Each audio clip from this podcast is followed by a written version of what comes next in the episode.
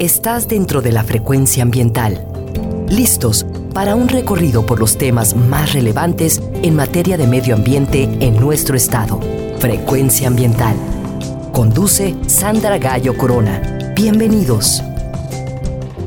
Hola, muy buenas tardes, bienvenidos, bienvenidas a su programa Frecuencia Ambiental. Soy Sandra Gallo y les acompañaré hoy sábado 19 de noviembre. Estaré con ustedes hasta las 4 de la tarde. Sean bienvenidos a conocer acerca de los temas ambientales que se generan en Jalisco. Llegamos a sus oídos a través de la frecuencia de Jalisco Radio, desde el área metropolitana de Guadalajara, a través del 96.3 de FM y también nos escuchan desde el 630 de AM. Muchas gracias también a quienes nos acompañan a través de www.jaliscoradio.com Saludo a quienes nos acompañan desde las regiones de nuestro estado, en los valles, la Ciénega, la región Lagunas, en el sur y sureste, en los altos, en la costa, en las montañas de la Sierra Madre Occidental y el territorio Huirrárica de la zona norte. Muchas gracias por escucharnos. Les recuerdo que pueden comunicarse con nosotros a través de la página de Facebook y también vía Twitter en ambas redes. Nos encuentran como arroba semadethal y también nos encuentran en la plataforma Spotify donde pueden escuchar los programas anteriores. Pueden acceder a través de la página principal de la CEMADET o también a través del enlace gobhal.mx diagonal Spotify Frecuencia Ambiental.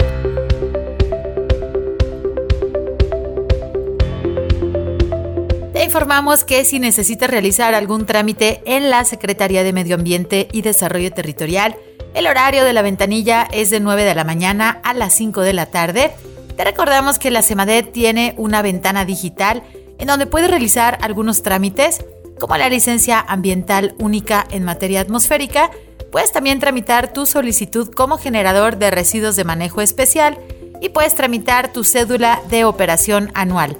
Visita la página trámitesambientales.jalisco.gov.mx.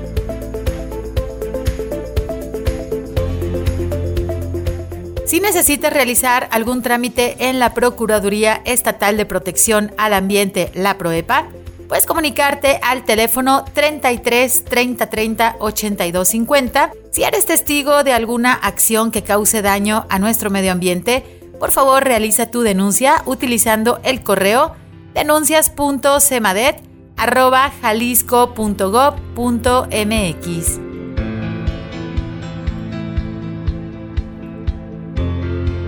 Como todos ya nos hemos dado cuenta, han comenzado las bajas temperaturas, por lo que te invitamos a mantenerte informado acerca de cómo se encuentra la calidad del aire a través de la cuenta de Twitter arroba aire y salud AMG y también puedes hacerlo a través del sitio web gobhal.mx diagonal calidad aire. También te recordamos que las quemas agropecuarias en el área metropolitana de Guadalajara están prohibidas por lo que te invitamos a reportar estas quemas y cualquier actividad que provoque contaminación. Puedes hacer tu reporte a través del Centro Estatal de Incendios Forestales al teléfono 33 36 36 82 52. También puedes realizar tu reporte a través del 911 y también puedes reportar la contaminación por actividad industrial al teléfono 33 11 99 7550.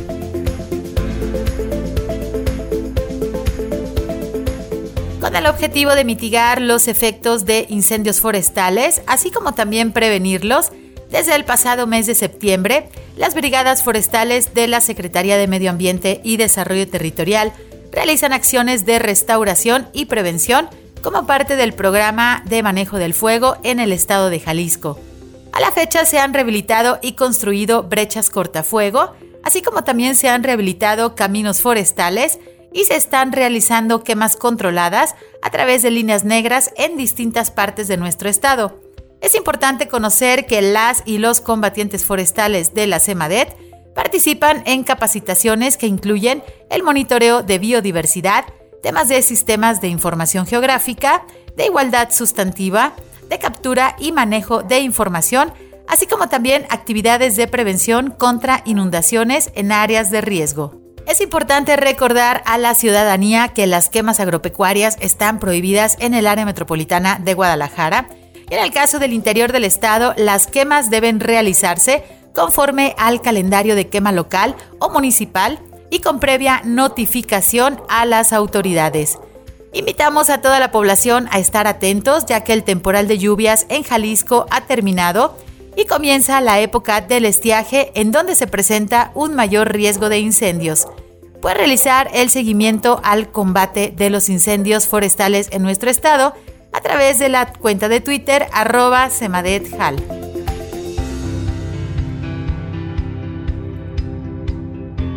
se llevó a cabo la segunda sesión ordinaria del Comité Técnico Consultivo Red Más de Jalisco. Este órgano tiene como objetivo emitir opiniones y recomendaciones a las instituciones de gobierno acerca del diseño y la operación de las acciones y políticas públicas para la reducción de la deforestación y la degradación forestal en nuestro estado. La Secretaría de Medio Ambiente y Desarrollo Territorial Actualmente participa como parte del secretariado técnico de este comité ciudadano. En esta reciente sesión, la CEMADET reportó los avances para el año 2022. El informe puede ser consultado a través del enlace gobjal.mx diagonal informe 22 EEREDD. Durante esta segunda sesión se presentaron los resultados del mecanismo de controversias de la certificación ARA correspondiente al agave responsable ambiental, así como los avances de la arquitectura del mercado de carbono en Jalisco. Por parte del Fondo Noroeste se reportaron los avances del proyecto Carne Libre de Deforestación, y se revisaron los avances en el diseño de la herramienta para el monitoreo y seguimiento de las salvaguardas a cargo de Rainforest Alliance México. El Comité Técnico Consultivo Red Más de Jalisco se instaló en octubre del año 2017. Este comité es un grupo amplio y plural formado por representantes ciudadanos, el sector privado, la academia, las asociaciones productivas y los representantes de las comunidades indígenas que habitan en Jalisco.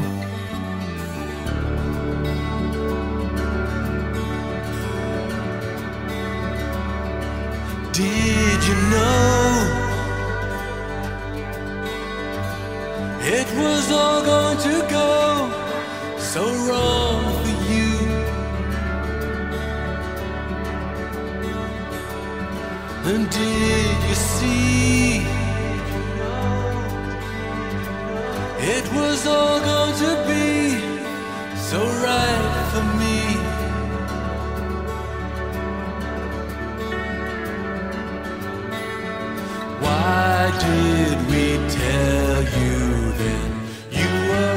El día de hoy iniciamos nuestro programa escuchando la canción Poles Apart del grupo Pink Floyd. Espero la hayan disfrutado. Hoy en Frecuencia Ambiental queremos platicar con ustedes acerca del cambio climático y como probablemente ya lo han escuchado, el día de ayer, viernes 18 de noviembre, finalizó la vigésimo séptima conferencia de las Naciones Unidas para el Cambio Climático, la COP27, realizada en Egipto. Durante dos semanas se reunieron los líderes políticos, los gobiernos de todos los niveles, las instituciones académicas, la sociedad civil y los ciudadanos preocupados por la situación de esta emergencia climática que vivimos. De acuerdo con la Convención Marco de las Naciones Unidas sobre el Cambio Climático, por cambio climático entendemos un cambio en el clima atribuido directa o indirectamente a la actividad humana que altera la composición de la atmósfera mundial. El cambio climático ocurre por una exagerada acción del efecto invernadero. Esto ocurre por una mayor concentración de esos gases de efecto invernadero en nuestra atmósfera. Se ha identificado que el cambio climático influye directamente en otros problemas ambientales como la desertificación y las sequías que causan hambrunas, la deforestación, las inundaciones, la destrucción de los ecosistemas, el derretimiento de los casquetes polares y otros glaciares como los que se encuentran en las partes altas de las montañas, según la tendencia de los últimos años y siguiendo la tasa actual de emisiones de gases efecto invernadero, que presenta nuestro planeta, estaríamos rebasando el límite del incremento de los 2 grados centígrados de temperatura para el año 2024. Y de seguir las cosas igual, podríamos alcanzar una temperatura de hasta 4 grados centígrados por encima del promedio para finales de este siglo. Según la revista Science, la tasa de calentamiento del planeta en los últimos 100 años no tiene precedentes de acuerdo a los datos registrados. El efecto invernadero es un fenómeno atmosférico natural que permite mantener una temperatura del planeta apropiada para la vida, que en promedio es de 15 grados centígrados. La Tierra recibe de forma permanente la radiación del Sol, parte de la cual es reflejada al espacio por las nubes, pero la mayor parte de esta radiación atraviesa la atmósfera y llega a la superficie terrestre. La energía que recibimos del Sol, también conocida como radiación solar de onda corta, calienta la superficie de la Tierra y de los océanos. Como parte del proceso natural, la superficie de la Tierra emite esa energía de regreso a la atmósfera y hacia el espacio exterior en forma de ondas térmicas, conocidas como radiación de onda larga o radiación infrarroja. Sin embargo, no toda la energía liberada por la Tierra sale al espacio. Parte de esta energía queda atrapada en la atmósfera debido a la existencia de ciertos gases denominados gases de efecto invernadero. Estos gases de efecto invernadero atrapan el calor emitido por la Tierra y lo mantienen dentro de la atmósfera, actuando a modo de un gigantesco invernadero, y justamente a este fenómeno se le conoce como el efecto invernadero si este efecto invernadero no existiera de manera natural, la temperatura promedio de nuestro planeta sería de menos 13 grados centígrados. De acuerdo con la Convención Marco de las Naciones Unidas sobre el Cambio Climático, por gases efecto invernadero entendemos aquellos componentes gaseosos en la atmósfera, tanto naturales como de origen humano, que absorben y reemiten la radiación infrarroja. Debemos conocer que las actividades humanas a partir de la revolución industrial han aumentado la concentración de estos gases efecto invernadero en la atmósfera. Es importante conocer en dónde se originan y a continuación se los describo brevemente. El dióxido de carbono o CO2 proviene principalmente de la quema de combustibles fósiles como son el petróleo, el carbón y el gas natural, utilizados para la producción de energía y también para el sector transporte. El dióxido de carbono también se produce cuando se quema la vegetación, es decir, cuando existen los incendios forestales. El metano proviene de la agricultura, de la descomposición de los residuos en los vertederos y rellenos sanitarios, y también el metano se produce por el metabolismo del ganado. El óxido nitroso es otro gas efecto invernadero que se genera en la producción de ácido nítrico y ácido adípico, el uso de fertilizantes, en la incineración de residuos y en la quema de combustibles en el sector transporte. Los hidrofluorocarbonos se generan en la producción de aluminio, en las espumas de poliuretano, en los aerosoles. Estos compuestos también pueden emitirse a la atmósfera por fugas o mal uso de los gases contenidos en los refrigeradores y congeladores, en los equipos de aire acondicionado en las casas, comercios y automóviles, así como también en los equipos de refrigeración de las empresas, del transporte o de las empresas productoras del hielo. Por primera vez en la historia de nuestro planeta, los humanos somos la causa principal del cambio en los patrones climáticos. Y esto está afectando a los ecosistemas, a la fauna silvestre y a los sistemas productivos que nos dan alimento. Para actuar ante la emergencia climática que estamos viviendo, es necesario entender cómo funciona nuestro planeta, debemos conocer las rutas que los especialistas han trazado como la Agenda 2030 y los Objetivos de Desarrollo Sostenible para mitigar, adaptarnos y sobrevivir en el único planeta habitable que hasta la fecha existe en el universo, nuestro hermoso y frágil planeta Tierra. Vamos a ir a nuestro primer corte, ya está nuestra invitada con nosotros. Platicaremos acerca del Plan de Acción Climática Metropolitana que existe para nuestra ciudad de Guadalajara. Regresamos en unos minutos. Quédate con nosotros, estás en Frecuencia Ambiental. Frecuencia Ambiental. Vuelve en unos momentos. Quédate con nosotros. Estás sintonizando Frecuencia Ambiental. Continuamos. You're my last breath, you're a breath of fresh air to me. I am empty, so tell me you care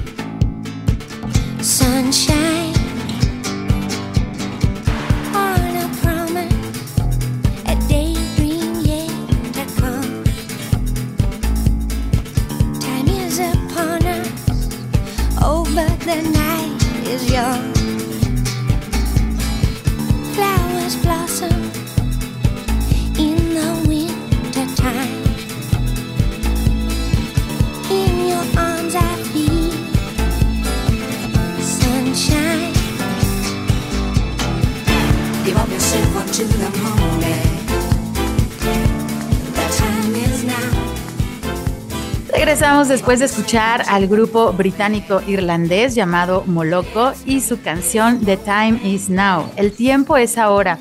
Una frase que hemos leído y escuchado en muchos medios de comunicación en los últimos meses, sobre todo cuando hablamos del tema de cambio climático y la responsabilidad que todos tenemos para adaptarnos y para mitigar, es decir, reducir ese impacto que este gran fenómeno está provocando en nuestra sociedad, pero también en los sistemas naturales que son la base pues para nuestra sobrevivencia como especie humana. Hoy en Frecuencia Ambiental queremos platicar con ustedes acerca de un documento que presenta la estrategia que ha construido para el área metropolitana, que se ha construido para el área metropolitana de Guadalajara, para atender justamente el tema del cambio climático. Este documento al que me refiero es llamado el Plan de Acción Climática Metropolitana, o también conocido como PAC Metro un documento que es muy importante que todos los habitantes pues, de esta bella ciudad de Guadalajara, incluyendo a los, nueve, municipios metropolitanos, pues debemos conocer. Hoy a través de nuestra invitada platicaremos los detalles de esta importante estrategia, por lo que me da mucho gusto recibir a Adriana Rodríguez Villavicencio, quien está en la gerencia técnica de sustentabilidad y de cambio climático del IMEPLAN. Hola Adriana, buenas tardes, ¿cómo estás? Hola Sandra, un gusto estar aquí contigo y poder platicar acerca de, este plan, pues que justo eh, estamos en un momento muy importante para conocerlo y, y, bueno, pues será, será un placer estar aquí. Pues muchísimas gracias por acompañarnos el día de hoy en Frecuencia Ambiental. Si bien este documento, esta estrategia contiene, pues bueno, ya nos vas a platicar más a detalle, pero sí mucho conocimiento basado en la ciencia, eh, estrategias y es muy importante que todos los ciudadanos que estamos habitando pues en esta bella y caótica y vulnerable ciudad de Guadalajara sepamos que existe y sobre todo, bueno, qué es lo que contiene y hacia dónde vamos con este tema del cambio climático. Pero antes que nada y de pasar a este tema del PAC Metro, me parece muy importante también pues que nuestros radioescuchas conozcan qué es el IMEPLAN y cuáles son los municipios que lo integran. Claro, mira, el IMEPLAN es un organismo público descentralizado y digamos que es un, organismo técnico que eh, habilita y pone en función un modelo de gobernanza para la metrópoli. Los municipios eh, entran dentro de este modelo de gobernanza, por supuesto, pero también el gobierno del estado y el gobierno federal a través de algunos mecanismos específicos dentro de este sistema de gobernanza los, los nueve municipios, pues son los municipios conurbados y otros ya no, tan conurbados, pero que, bueno, nos vamos acercando poco a poco. Este es El Salto, eh, Tonalá, Guadalajara, Laquepaque, eh, Zapopan, eh, el Ixtlahuacán de los, eh, de los Membrillos, Juanacatlán, Zapotlanejo, y creo que ya estamos. Y Tlajomulco de Zúñiga, perdón, ya son los nueve municipios. Todos esos conforman lo que es el área metropolitana de Guadalajara, que está eh, decretada eh, a nivel estatal como un área metropolitana, no, no así una zona metropolitana, porque ese es más bien un concepto este, geográfico, digamos, o, y que se utiliza mucho para estadística, pero el área metropolitana cuenta con este sistema de gobernanza que es impulsado desde IMEPLAN como un facilitador de estos procesos de coordinación. Y es que imagínense, pues, tantos millones de habitantes que estamos en este territorio, en verdad es algo complejo, todos conviviendo, hacia dónde van, digamos, el desarrollo, es la importancia también de contar, pues, con este eh, Instituto Metropolitano justamente para pues abordar los temas de gobernanza. Y aquí en Frecuencia Ambiental muchas veces hemos mencionado el tema también de las juntas intermunicipales, que es este sistema, digamos, podríamos hacer tal vez la analogía de que IMEPLAN es como, no es una junta intermunicipal este, como tal, pero sí el funcionamiento es, pues bueno, similar y sabemos que en todo nuestro estado de Jalisco tenemos estas 11 juntas intermunicipales que también agrupan cierto número de municipios pero sobre todo es para, para extender esta colaboración ante los asuntos ambientales que suceden en las diferentes regiones de nuestro estado y que pues en el caso de la zona metropolitana de Guadalajara pues tenemos el IMEPLAN como ya bien nos lo comenta nuestra invitada el día de hoy con estos nueve municipios que pues ya forman parte de esta gran plancha de concreto que tenemos en el territorio y que es fácilmente visible. También desde los satélites ya podemos localizar ahí lo que es el área metropolitana de Guadalajara.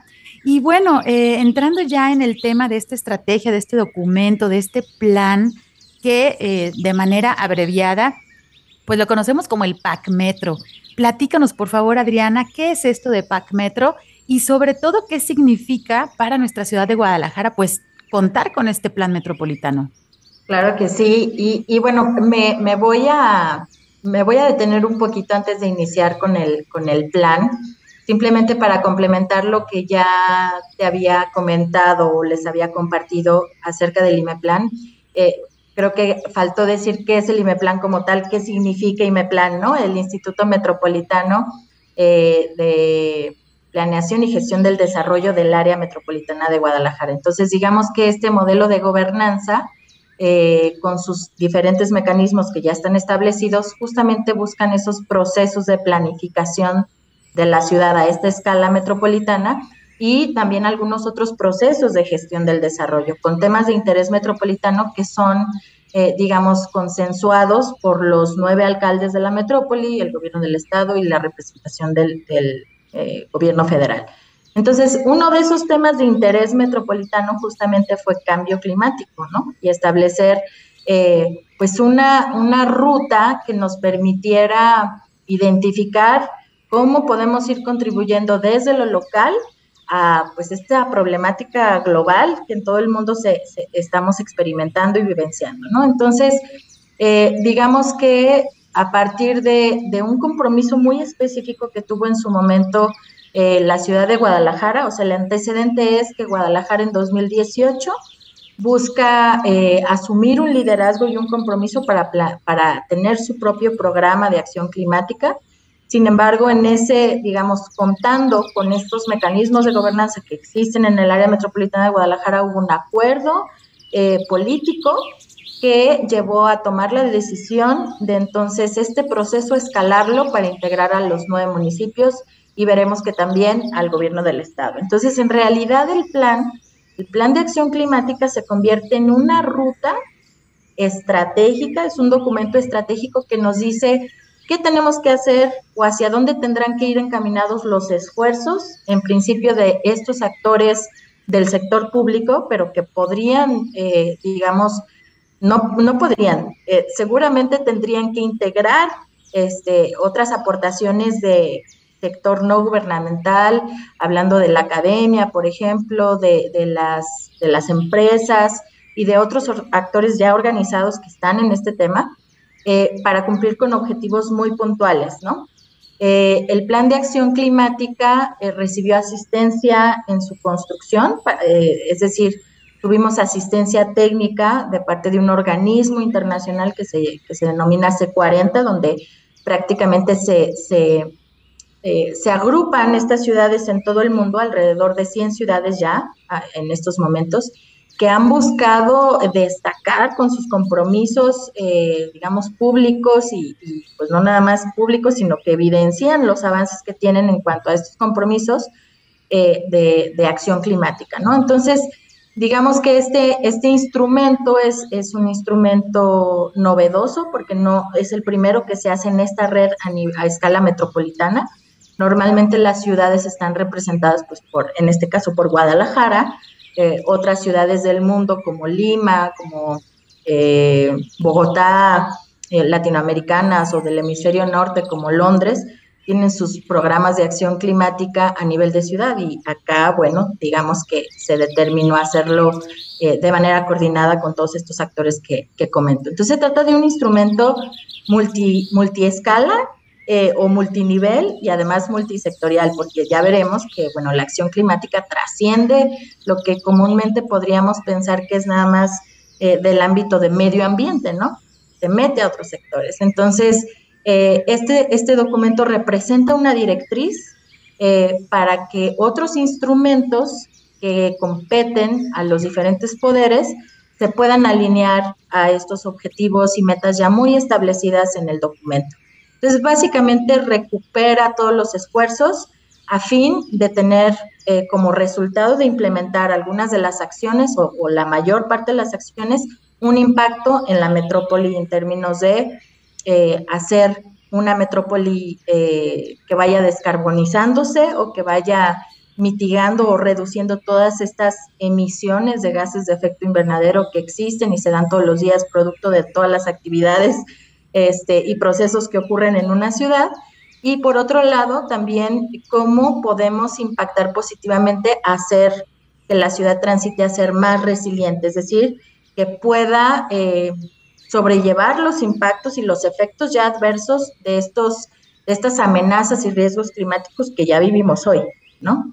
Entonces, en términos generales, este documento, eh, eso es, representa este compromiso eh, multiactor eh, de varios niveles de gobierno, es decir, no hay una entidad metropolitana que se encargue de llevar a cabo, digamos, todas las acciones, es, es más bien el conjunto de responsables y desde IMEPLAN nuestro papel es más bien, bueno, promover primero este instrumento validarlo con todas las partes y por otro lado, darle seguimiento a los compromisos que ahí se plasman y eh, de alguna manera buscar medir este progreso. Creo que más adelante podremos comentar más al respecto. Importantísimo lo que nos mencionas, Adriana, pues obviamente para atender las problemáticas y las situaciones, primeramente, y el paso número uno es identificar qué es lo que está sucediendo.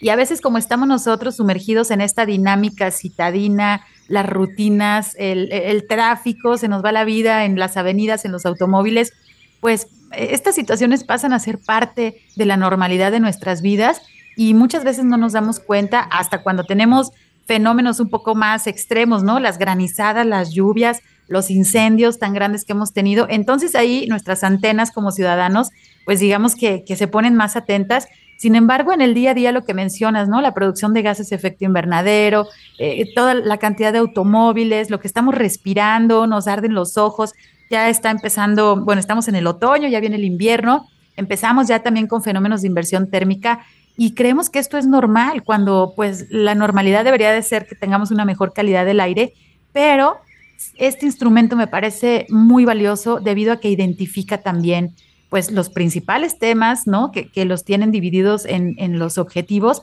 sobre todo para poder colaborar, como dices, con los diferentes niveles de gobierno, también con la academia, con instituciones, porque el cambio climático, como bien lo mencionas, pues es un tema transversal que a todo mundo nos afecta.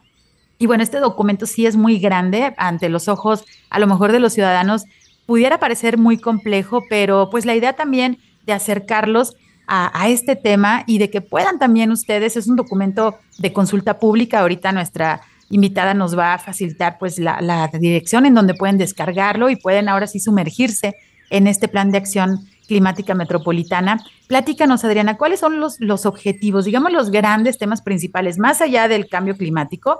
Pero hablabas ahorita de descarbonización, de cuáles son estos temas principales que, se abordan en el PAC Metro. Ah, reitero lo que, lo que nos acabas de comentar de esta, o sea, de, esta planificación climática, cómo debe basarse en evidencia científica y en diagnósticos, ¿no? Entonces, nada más comentar que justo hubo todo un proceso de, de recopilación de información, de análisis para determinar la estrategia, la estrategia climática en términos generales, una vez que, que pudimos conocer cuáles son esos sectores por ejemplo, en la ciudad que son prioritarios y qué lugar ocupan y cuánto están contribuyendo a estas emisiones de gases de efecto invernadero y también a otro tipo de contaminantes que afectan a la salud y deterioran nuestro, nuestro aire. Eh, bueno, pues se, priorizaron tres sectores en términos de, de, de, cuáles podrían, cuáles debían ser los que primero estemos este, buscando reducir las emisiones y estamos hablando de energía, transporte y residuos las actividades que están ligadas a estos sectores eh, son altas emisoras para el, área metropolitana de Guadalajara. Por supuesto que también aquí eh, reconocemos pues que hay eh, dinámicas dentro de la propia de, la propia metrópoli que son diferentes, ¿no? En, diferentes zonas de la metrópoli. pero no así, digamos que en términos eh, representativos de la escala metropolitana, esos son los tres sectores eh, de mayor interés para reducir emisiones. Entonces tenemos un objetivo que es un objetivo de reducción de emisiones y compensación de aquellas que no podamos reducir, está básicamente integrando tres estrategias que van dirigidas a estos sectores. Por otro lado, eh, después de, un diagnóstico en donde básicamente pudimos profundizar un poquito más eh, con la información disponible que había en ese momento acerca de cómo va a ser eh, la variabilidad de algunas, pues sí, de algunos parámetros climáticos como temperatura y precipitación a lo largo del tiempo y en algunos escenarios, suponiendo que sigamos, digamos, emitiendo la misma cantidad de gases de efecto invernadero, pudimos eh, observar pues cómo iba a variar el clima en los próximos años, en dos horizontes de tiempo, uno a mediano plazo y otro a más largo plazo. Y en función de eso se pudo eh, estimar cuál sería el nivel más o menos de riesgo, ya sea por olas de calor, por presencia de inundaciones o por movimientos de masa aquí en el área metropolitana de Guadalajara. Entonces eso también nos permitió identificar pues la necesidad de fortalecer la resiliencia, incrementar estas capacidades adaptativas, que así le vamos a denominar a todo lo que nos pueda preparar para eh, sortear, digamos, esos efectos adversos. Y ese es el segundo objetivo. Y por otro lado, tenemos un objetivo bien importante, que es lo que nos está permitiendo justamente, primero, eh, pues sí, eh, contar con un instrumento de esta naturaleza y con este alcance, y por otro lado, darle seguimiento a la implementación, que es eh, un objetivo de gobernanza, en donde básicamente estamos buscando involucrar a través de diferentes procesos a diversos actores. Mencionaba hace un momento la importancia de incluir al sector eh, no gubernamental en estos procesos, no solo de planificación, sino también ya de implementación de acciones muy concretas. Y pues es lo que se está buscando también de alguna manera eh, a través de estos procesos de gobernanza, eh, no dejar fuera, digamos, este, pues aquellos grupos que también son eh, los más vinculados y los que pueden estar más afectados en un momento dado por la acción. Y fíjense, estos grandes grupos, vamos a tener que irnos a un corte, pero estos grandes objetivos, estos grandes temas, antes de irnos a, a, este corte, yo les lanzaría la pregunta y hay que razonar cómo nos estamos transportando, cómo estamos utilizando la energía, en nuestros hogares hay desperdicio de energía, sí o no, y el tema de los residuos. Ese tema es un problema no nada más local, ni estatal, ni nacional, es un problema enorme a nivel mundial. Es más, afuera de nuestro planeta ya hemos generado muchísima basura que nos está orbitando. Entonces, ¿cuántos residuos estamos produciendo? Y bueno, pues el día de hoy estamos hablando del PAC Metro, este Plan de Acción Climática Metropolitana. Vamos a tener que ir a un corte, pero regresamos en unos minutos. Quédense con nosotros, están en Frecuencia Ambiental. Frecuencia Ambiental. Regresa en unos minutos.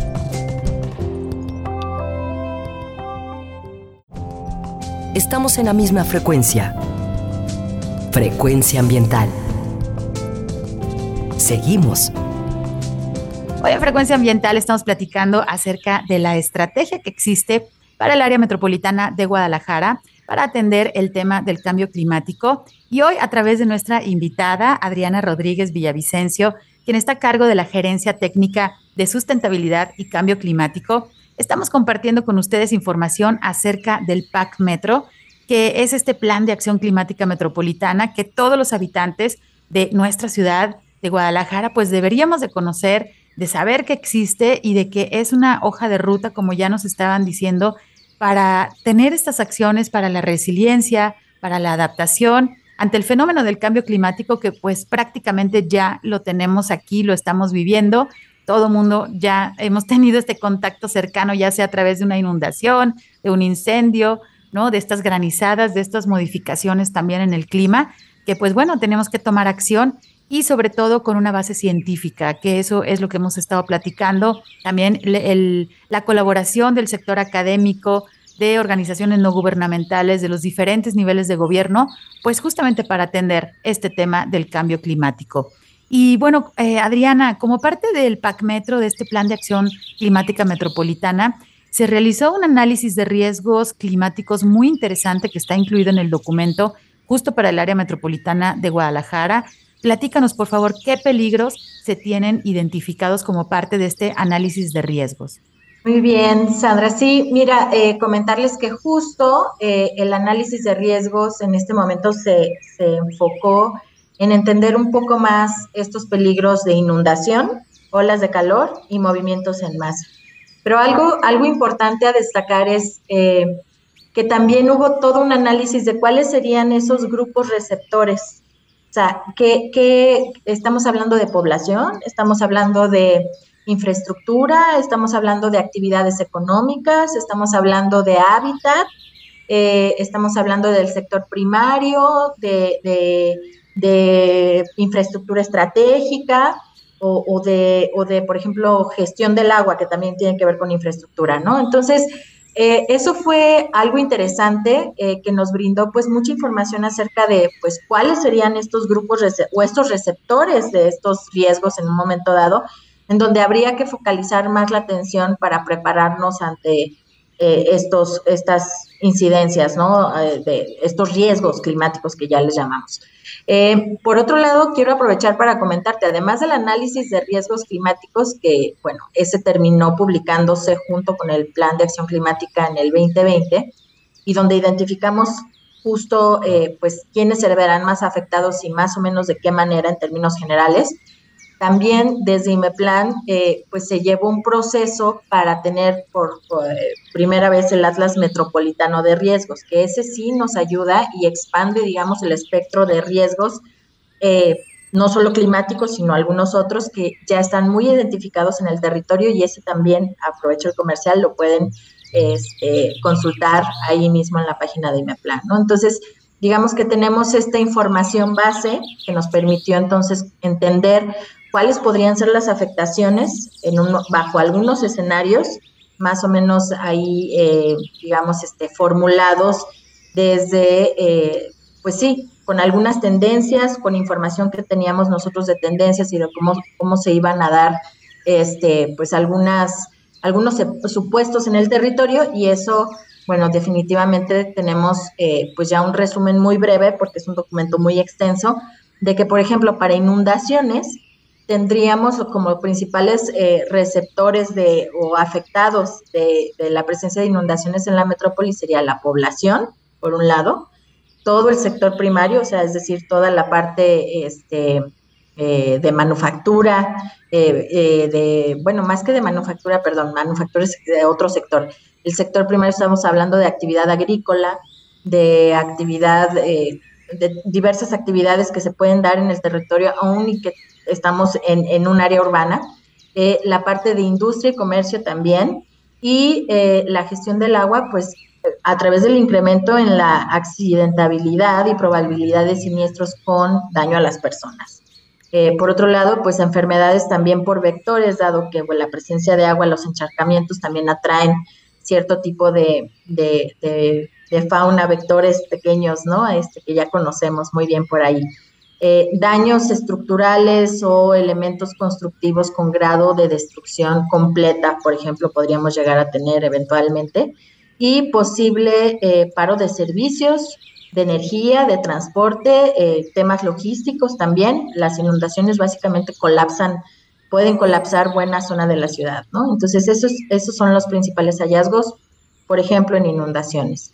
En cuanto a olas de calor, eh, pues también tenemos como los principales afectados a grupos de población, eh, más vulnerables algunos, eh, que digamos son grupos de población ya vulnerable por la edad, y por otro lado también alguna población ya vulnerable por su ubicación dentro del territorio, ¿no? Y por condiciones socioeconómicas, por supuesto el hábitat urbano, incluyendo, por ejemplo, el arbolado, ¿no? Este, es la infraestructura verde que tenemos en la ciudad, pues también se verá afectado.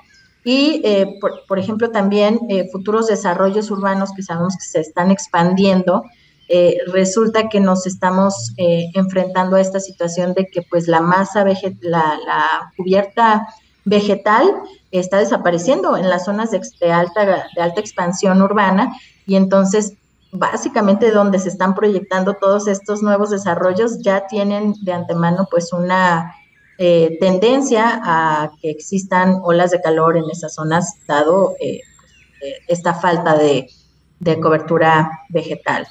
Y por otro lado, movimientos en masa. se identificaron también que pues temas de gestión del agua, la población y el hábitat urbano puede estarse viendo afectado principalmente por eh, pues estos eh, desplazamientos eh, de, tierra en algunos de los puntos de la ciudad y sobre todo se cruzó con información, digamos, con diferentes capas de información del territorio y entonces se identificó dónde hay más riesgo y probabilidad de daño y por supuesto pues en asentamientos irregulares, ¿no? Este, entonces, eh, tenemos básicamente todo esto disponible también eh, para cualquier usuario a través de la página de IMEPLAN, en, en lo que denominamos nosotros el Sistema de Información Geográfica Metropolitano.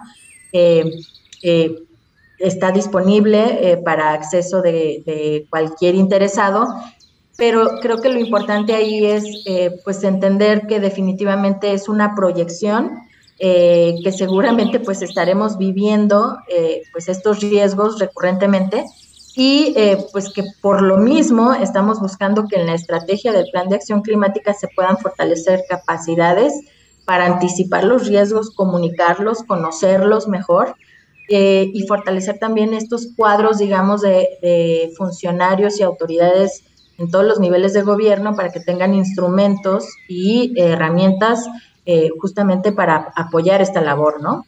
De enfrentar, bueno, no tenemos que llegar a un desastre, pero sí llegamos a este tipo de eventos que cada vez ocurren más eh, en la ciudad.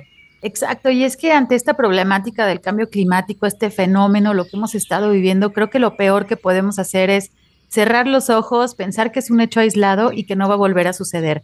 Cuando tenemos estos documentos tan valiosos, ¿no? Llenos de información científica, de estas modelaciones, estas predicciones según diferentes escenarios de qué podría suceder aquí en el área metropolitana de Guadalajara ante eventos pues meteorológicos y climáticos.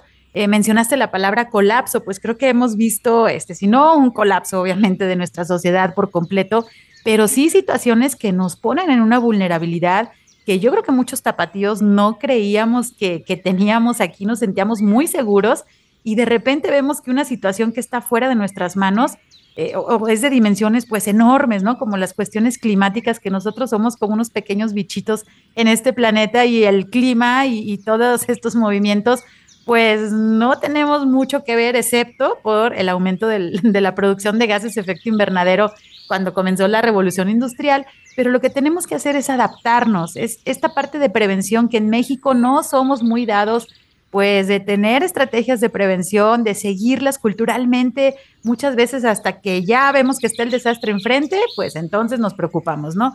Pero el tener este tipo de documentos, de planes, en verdad abre la puerta, una gran puerta a tomar acciones de prevención, como dices, del fortalecimiento de las capacidades, evitar un futuro colapso, ¿no? De la, de la sociedad, porque eso, pues, esa palabra es como muy fuerte, implica muchas cosas y pues el colapso no es muy bueno, ¿no? Entonces, vamos eh, teniendo esta información, accediendo a estos documentos que son públicos. Y justamente estabas mencionando las vulnerabilidades. ¿Qué es lo que se indica en el PAC Metro? Es decir, cómo desde el área metropolitana de Guadalajara podemos ser resilientes a estos efectos del cambio climático, recordando pues lo que ya nos mencionaste en el bloque pasado, que la resiliencia pues es esta capacidad para adaptarse a las situaciones adversas, pues con resultados positivos. Platícanos cómo podemos ser resilientes ante el cambio climático desde el área metropolitana de Guadalajara. Claro que sí, mira, Sandra, eh, nosotros eh, identificamos que, por ejemplo, proyectos o intervenciones que se estén haciendo de infraestructura dentro del área metropolitana de Guadalajara, cualquiera que sea, ya tendría que estar integrando algunos criterios para resistir justamente a todos estos fenómenos o a estos riesgos, ¿no? Eh, cuando estábamos recopilando información sobre, bueno, que, cuáles son los proyectos que se están dando en la ciudad, los esfuerzos, la, la implementación de acciones eh, en, en, diferentes sectores. Por ejemplo, nos encontrábamos con el tema de la ampliación de infraestructura ciclista, ¿no? Y entonces, en un análisis, ya viéndolo con ojos, no nada más de cómo reducimos las emisiones, sino cómo además esa acción puede abonar a que nos adaptemos y que anticipemos algunos riesgos, platicábamos, pues digamos, con, con, el grupo, pues estábamos justo tratando de identificar los alcances de esta acción eh, pues de la idoneidad de a lo mejor incluir algunos criterios, como por ejemplo que en una ciclovía pudiera haber bebederos, ¿no? A lo largo, de, a lo largo del, trayecto o, que o garantizar la sombra para quienes van a estar justamente transitando por, ese, por esa vía, ¿no? Entonces, eh, digamos que lo, pongo como ejemplo porque prácticamente todos los proyectos de infraestructura y los nuevos, eh, el crecimiento, digamos, de, infraestructura en la ciudad tendría que eh, revisarse e incluir estos criterios. Por otro lado, digo, hay muchas cosas que podemos hacer, pero la promoción, por supuesto, de cobertura vegetal y de contar con, con lo que le llamamos soluciones basadas en la naturaleza, que, justo son acciones que se inspiran en en, cómo la, la, naturaleza tiene estos procesos para otorgar servicios ambientales. Eh, también es algo que queremos promover mucho eh, desde, desde la metrópoli en conjunto con los municipios, es decir, conservar, mantener el arbolado urbano y tratar de maximizar esos servicios que nos proporcionan sombra, regulación térmica, confort, este, etcétera, ¿no? Hablando de olas de calor. Eh, en cuanto a inundaciones, pues sí, hay, algunos eh, proyectos que tendrían que ver más con procesos de gestión del recurso hídrico que nos apoyarían a hacer eh, a una resiliencia hídrica incluso, no nada más a una resiliencia climática, sino también a una resiliencia hídrica, es decir, pues que consideremos el recurso como algo vital y que, lo, que se hagan esfuerzos por cuidar eh, mucho más este recurso que puede ser también escaso. No se analizó a, fondo las sequías, pero en el Metropolitano de Riesgos están identificadas. Y eh, pues por supuesto que, se tiene que construir resiliencia también ahí, ¿no? Este, la, manera de adaptarnos en lo cotidiano a, pues a este eh, nuevo, a este entorno que va a estar, digamos, impactado con estos efectos, pues es en el día a día, pues procurar eh, estar eh, más hidratados, este, tener eh, la consideración que pues quizá podemos mm, tener algún otro, ¿cómo decirlo? alguna otra vía de traslado, etcétera, ¿no? Pero pues en términos generales te podría decir que pues hay muchos esfuerzos todavía que tendríamos que estar identificando para podernos adaptar y sobre todo que todos podemos sumarnos y creo que es responsabilidad de cada uno de nosotros, independientemente en el área que nos desempeñemos como ciudadanos, pues debemos atender las cuestiones del cambio climático y les invitamos en verdad a que visiten la página del IMEPLAN www.imeplan.mx diagonal PACmetro en donde está pues este documento Plan de Acción Climática Metropolitana. Les invitamos a que lo descarguen, a que visiten, a que pregunten y también el atrás de riesgo que nos está platicando nuestra invitada. Y antes de cerrar nuestro programa, eh, rápidamente, si nos puedes mencionar, Adriana, el año pasado en la COP, en esta conferencia de las partes de, la, de las Naciones Unidas, es la reunión más importante ah, en el tema de cambio climático, que justamente, bueno, acaba de, realizarse la COP 27, pero el año pasado eh, justamente se recibió un reconocimiento a la ciudad de Guadalajara por tener este, este documento. Platícanos un poquito acerca de esto antes de despedirnos. Claro, este, Sandra, fíjate que eh, resultó pues en, en, un momento muy especial para pues la metrópoli el hecho de que pues se reconociera en la categoría de líderes climáticos eh, por parte de la ONU en este marco de este evento que se hace año con año para justamente darle seguimiento a todos los compromisos climáticos globales. Eh, se reconoce el esfuerzo que hizo la metrópoli para coordinar un proceso de planificación con estas características. Eh, pues retomo un poco lo que mencioné al principio, ¿no? De nuestra charla, en donde les comentaba que, eh, pues básicamente es un esfuerzo, es un instrumento que busca recopilar los esfuerzos de muchos actores que actúan en la metrópoli, ¿no? principalmente refleja digamos, como las, los compromisos planificados o en implementación del sector gobierno, pero eh, estamos estableciendo también procesos y mecanismos para incluir otros esfuerzos que vengan eh, de otros sectores, ¿no? Entonces, eh, es, un, es un documento, pues les mencionaba que es innovador, dado eh, pues estas características. Y entonces en ese sentido fue reconocido, eh, puesto pues que hay, hay todo un proceso de coordinación y complejidad atrás de su construcción. Pues muchísimas gracias, la verdad es que nos da mucho orgullo poder poner nuestro granito de arena y les comparto que justamente Frecuencia Ambiental, este espacio radiofónico que nos ha otorgado Jalisco Radio, pues es una de las acciones que se incluye en el PAC Metro. Intentamos poner a la disposición de ustedes información importante acerca del cambio climático y bueno, qué mejor que puedan eh, descargar, acceder a la página del IMEPLAN y descargar el Plan de Acción Climática Metropolitana y justamente también este Atlas de Riesgo para nuestra área metropolitana. Estamos llegando a la parte final de nuestro programa, pero antes de irnos quiero dar las gracias a nuestra invitada Adriana Rodríguez por acompañarnos. Muchas gracias, Adriana. Muchas gracias, un placer compartir. Muchísimas gracias y saludos a todo el equipo de IMEPLAN que pues bueno, han hecho un esfuerzo muy grande y seguramente seguiremos colaborando.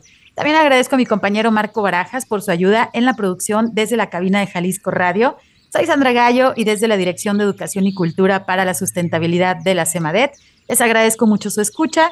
Les espero el próximo sábado a las 3 de la tarde. Se quedan en la JB Jalisco Radio. Por hoy ha sido todo en Frecuencia Ambiental. Te esperamos el próximo sábado a las 3 de la tarde para seguir explorando los temas relevantes del medio ambiente de nuestro estado y más allá. Frecuencia Ambiental una coproducción de la Secretaría de Medio Ambiente y Desarrollo Territorial y JB Jalisco Radio. Hasta entonces.